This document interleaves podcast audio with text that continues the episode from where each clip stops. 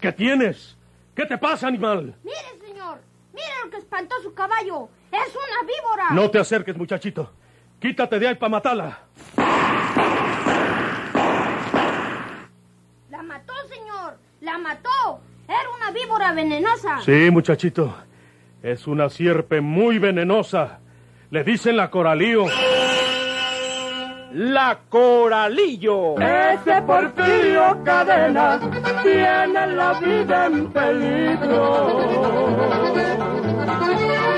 Porque donde quiera que anda, lo sigue la Coralillo. La Coralillo o el veneno de una mujer. Otra serie rural mexicana con la tormentosa vida del peligroso bandido de la Sierra del Guajuco, Porfirio Cadena, el ojo de vidrio, del escritor norteño Don Rosendo Ocaña.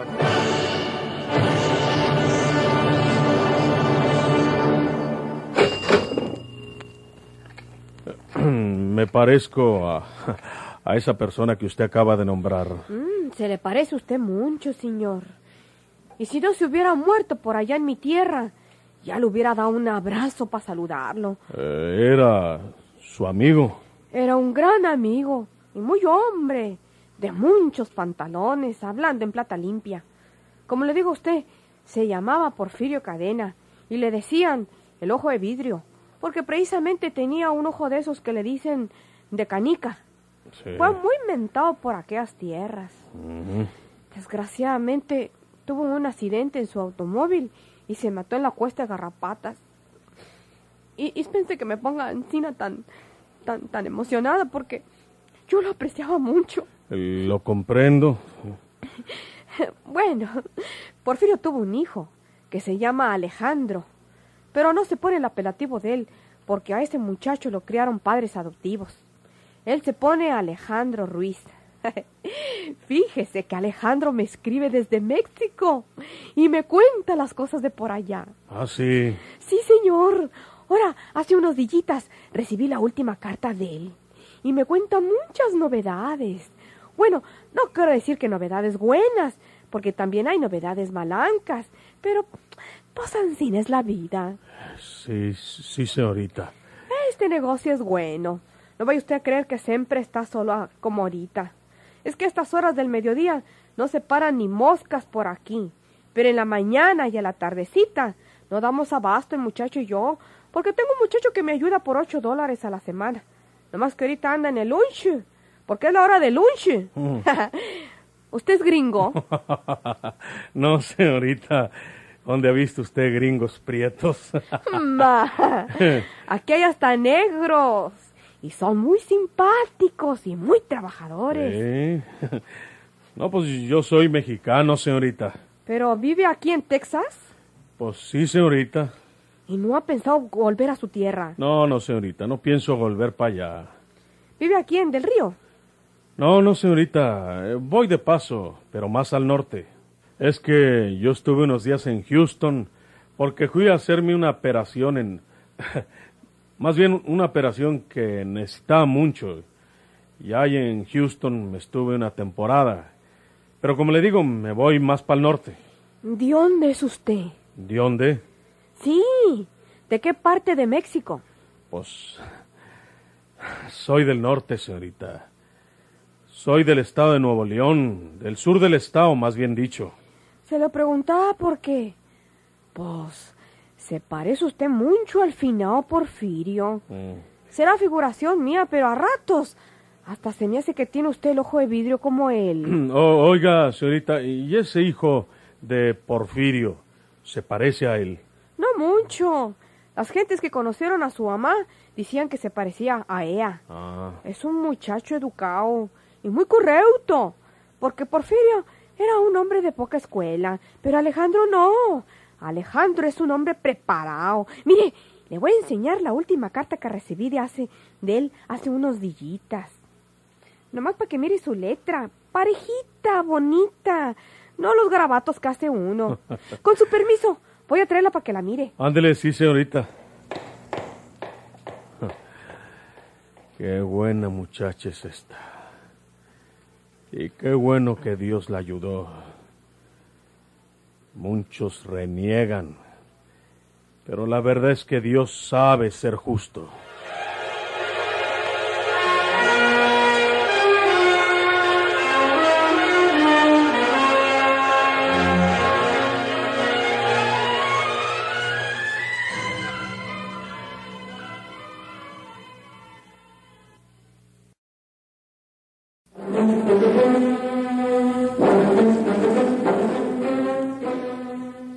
El pueblo tejano del Río, en la época de nuestra historia rural, era un pueblo pequeño que vivía principalmente de la agricultura y la ganadería. El negocio que había heredado Eduviges Rodríguez también era pequeño. Lo cuantioso de su herencia consistía en tierras y edificios adquiridos por su padre Teódulo, o Ted, como había sido conocido en el valle.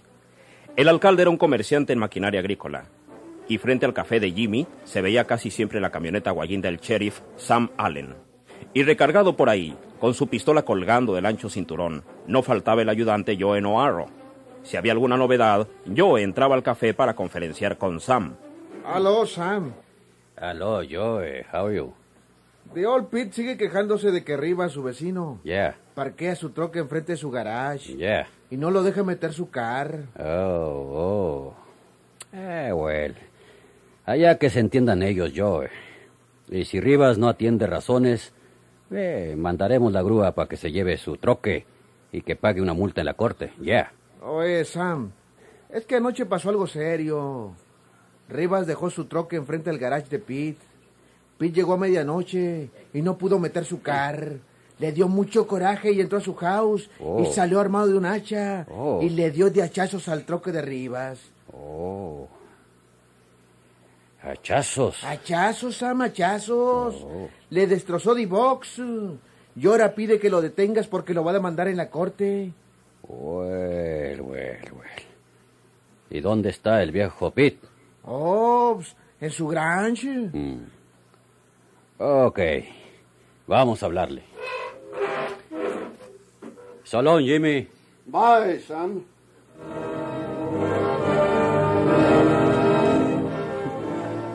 Era la vida natural y tranquila de aquellos moradores de Del Río y sus autoridades. Y mientras tanto, en la tienda de Eduviges Rodríguez, la heredera de Ted, el desconocido estaba charlando con ella. Eduviges le observaba fijamente cada vez que tenía la oportunidad, y cada vez también se decía que era más que asombroso el parecido con el finado Porfirio Cadena. Mire la carta, señor. Ah, sí. Esta es. Sí, sí, muchas gracias por enseñármela. Para que mire nomás la letra que tiene Alejandro. Hasta parece la de un escribano, ¿verdad? Eh, sí, sí. Si no quiere leerla, no la leya, porque a mí me dice cosas de lo que ha pasado por allá respecto al finado Porfirio, su padre, y ya la manera en que murió, cosas que usted no puede entender. Pero nomás fíjese en la letra tan bonita que tiene el pelao. Toño de la Rosa. Toño de la Rosa estuvo a verme hace unos días. Me espantó con lo que me ha revelado. Dice que fue Tacha la que descompuso el auto para que se matara Porfirio. Tiene que ser verdad, porque me lo dijo llorando de arrepentimiento, porque confiesa que él explicó a Tacha cómo quitar a la chaveta que detenía la tuerca de la rueda, y por eso fue el accidente. Tacha. Vieja desgraciada. Y yo que la perdoné y la dejé en mi casa. Era la víbora que aguardaba el momento para morder. ¿Qué le parece a usted esa letra tan bien hecha? Muy bonita, muy bonita. La estoy mirando. Yo estuve con María Sóstenes. Yo estuve con María Sóstenes y le dije que los peritos habían descubierto la descompostura de la rueda y que podía ser algo intencional. Ahora creo que Tacha asesinó a María Sóstenes. ¿Qué? Con seguridad que ella sospechaba algo. Y con lo que yo le dije confirmó sus sospechas y acusó a Tacha de su crimen. María Sóstenes no se hubiera quedado callada porque siempre amó a Porfirio. Y para que no la denunciara, Tacha la mató. Hembra infeliz. No haberlo sabido antes. Pero ya la autoridad había declarado inocente y no se puede juzgar a nadie dos veces por el mismo delito. Así es que ahora vive Tacha con su parienta María Teresa, una mujer de por allá de aquellas tierras. Y nada vale que la hayan dejado tranquila. El daño que puede hacer aún esa mala mujer. ¿La leyó? Eh, eh, pues eh, un, poco. eh, dispense que, que lo haya hecho. No hay cuidado. No más que son cosas que usted no entiende, como se lo dije. Pues sí, pero hay en Neo una tragedia y, y a todos los hombres que hemos sufrido nos atraen las tragedias de la humanidad. El- la felicito por la amistad de este muchacho que le escribe y pues quién sabe si vuélvanos a vernos. Con la venia. Oiga, no extraño su patria. ¿Qué no va a extrañarla, señorita? Pero dice que no piensa volver para allá. Pues, quién sabe, señorita. ¿Quién sabe si cambia de parecer? Dios la bendiga. Y a usted lo acompañe. Aquí en este tecurucho. Está oscuro todo esto. Pero se parece mucho a Porfirio ese hombre. Me hubiera gustado verlo allá afuera, en la luz del día. Bueno, ¿y para qué? ¿Qué ganaba con verlo mejor? Ni modo que sea Porfirio, porque él está muerto. Ni modo que haya resucitado. Y ni modo que sea un hermano de él, porque Porfirio no tenía hermanos. Ahora sí que estoy preocupada con esto. Se puso a leer la carta como si le interesara lo que me decía Alejandro. Pues él que sabe de esas cosas. Dijo que le gustan las tragedias. Bueno, ¿para qué me preocupo más por un desconocido? No le hace que se parezca a Porfirio Cadena.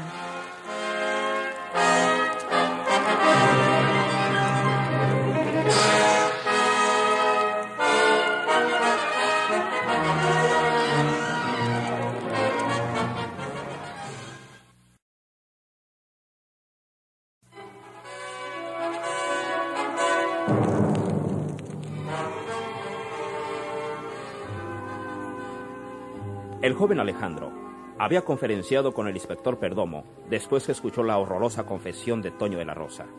El viejo policía sacudió su cabeza desesperadamente. Deberían vigilar a Tacha, inspector. Con seguridad que ha engañado a su parienta asegurándole lo mismo que nos dijo a nosotros. Que un desconocido apuñaló a María Sóstenes cuando abrió la puerta. Ella puede confiarse. Puede hacerle demasiada confianza y convertirse en una víctima más. No la podemos vigilar con policías de aquí, Alejandro, porque no se justifica esa comisión. Ya el caso de Tach está liquidado aquí. Y tú sabes lo que es la policía de los pueblos. Si le indico algo al comandante de Villa de Santiago, por ejemplo, pues armaría un escándalo, sobre todo por tratarse de la muerte de la mujer de Porfirio Cadena, que, pues, nos pondría en, en una evidencia muy desfavorable. Tiene usted razón. Cuando vayas a tu hacienda, ¿por qué no la visitas tú? De nada serviría. ¿Qué puedo decirle a Tacha? Lo que me reveló Toño es capaz de buscarlo y asesinarlo. Precisamente lo que queremos evitar. Más víctimas. Y a la otra mujer, su parienta, que ni sé cómo se llama, ¿le voy a salir con que se cuide de ella? Tendría que darle una explicación. Y si la explicación es que asesinó a María Sóstenes, me reclamaría. ¿Y por qué anda en libertad? Sí, debíamos dejarla encerrada. Ahora no hay más que una cosa que esperar. Que Tacha esté arrepentida, que comprenda que fue autora de un doble asesinato y que se quede allá en su refugio, en su soledad, como expiando su pecado.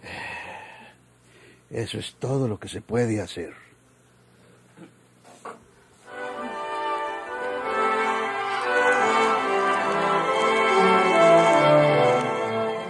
Tanto el inspector como Alejandro reconocían forzosamente que Tacha no era la mujer que pudiera arrepentirse de sus crímenes, pero no podían hacer nada por poner en guardia a quienes convivían ahora con ella. Ya habían pasado un par de semanas y Tacha se había instalado en la casa de su prima Teresa. Y volveremos a recordar que ella le decía a María Sóstenes que María Teresa era su hermana, pero que la verdad es que las hermanas carnales eran Teresa y María Sóstenes. Tengo ganas de ir a Monterrey. ¿A qué, Tacha? ¿Qué vas a hacer? ¿Dónde quedó el tesoro de Porfirio? A mí me consta que él no se lo llevó en el auto. ¿Estás segura? Ay, mujer. En la quemazón del auto se hubiera hallado la caja de lámina en la que guardaba siempre su dinero y sus joyas. Las mismas joyas. ¿A poco se iban a hacer chicharrón? Tenía que quedar algunas señas de ellas. Y no quedó nada. ¿Y tú qué tienes que ver con eso? Si ese tesoro no es tuyo. Oye, prima. ¿Quién heredaba Porfirio? María Sóstenes, ¿verdad? Porque, aunque no estuvieran casados, era su mujer. Y María Sóstenes, ¿a quién le iba a dejar lo suyo? Pues a mí, ¿verdad? Pues, man, que yo te diera a ti una parte, o la mayor parte, porque eres su hermana. Si Porfirio no se llevó ese tesoro, puedes estar segura que María Sóstenes sabía dónde estaba, o supo dónde está. Ah, no lo creo. Es la cosa más natural, Tacha. A ti no te dirían dónde tenían su tesoro, pero ellos dos sí tienen que haberlo sabido. Y si Porfirio murió trágicamente y María Sóstenes también, los dos se llevaron su secreto a la tumba. Te digo que no creo que María Sóstenes supiera nada de eso. Eres testaruda. Si Porfirio andaba siempre en constante peligro, no iba a pensar que un día lo mataban y que nadie iba a poder localizar su tesoro. ¿A quién mejor decírselo que a su mujer? Pues puede que tenga razón. Entonces, en alguna parte de la quinta que mercó Porfirio, tiene que estar enterrado el tesoro. Por ahí debe estar sepultada la caja de lámina con todo el dinero y las joyas. Así puede ser. Pues entonces fue una taruga cuando. ¿Cuándo qué? No, no, nada. Cuando la mataste. ¿Qué le está diciendo eso? Pues me parece que eso es lo que ibas a decir, Tacha.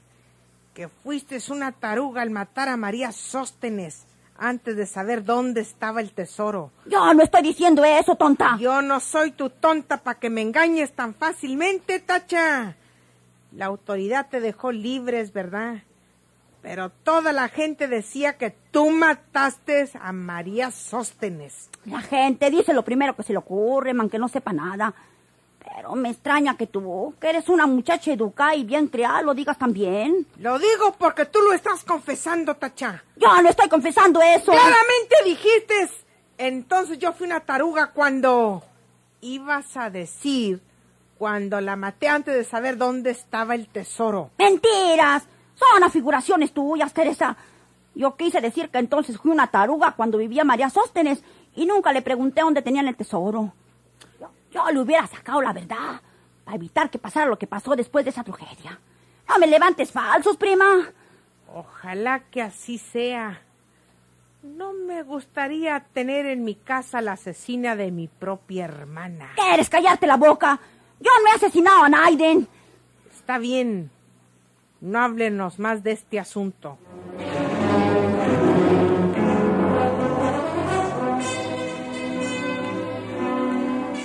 Repetimos, era el pueblo de Del Río, un pueblo pequeño. Y en aquel pueblo pequeño, la telefonista era de suma confianza para todos. El sheriff Sam le hablaba de tú, el ayudante Joe, por lo consiguiente. Todos le decían, Mary, quiero tal número, o Mary, comunícame con fulano. Y Mary, la telefonista, compartía las conferencias y conversaciones de la comunidad, o al menos la mayor parte.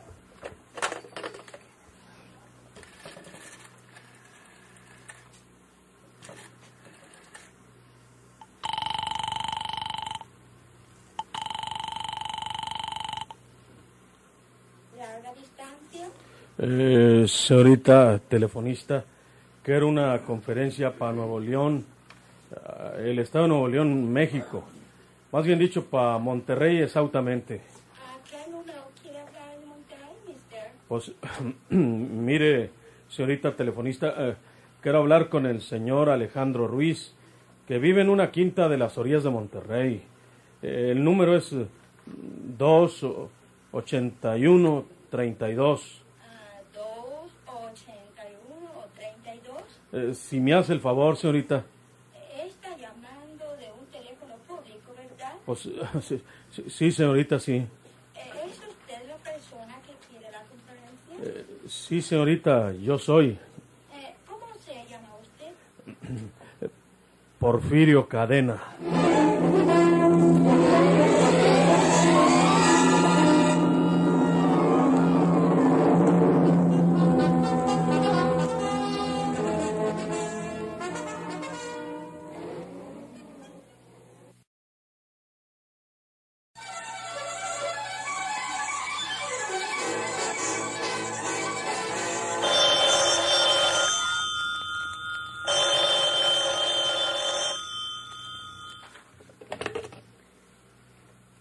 ¿Aló?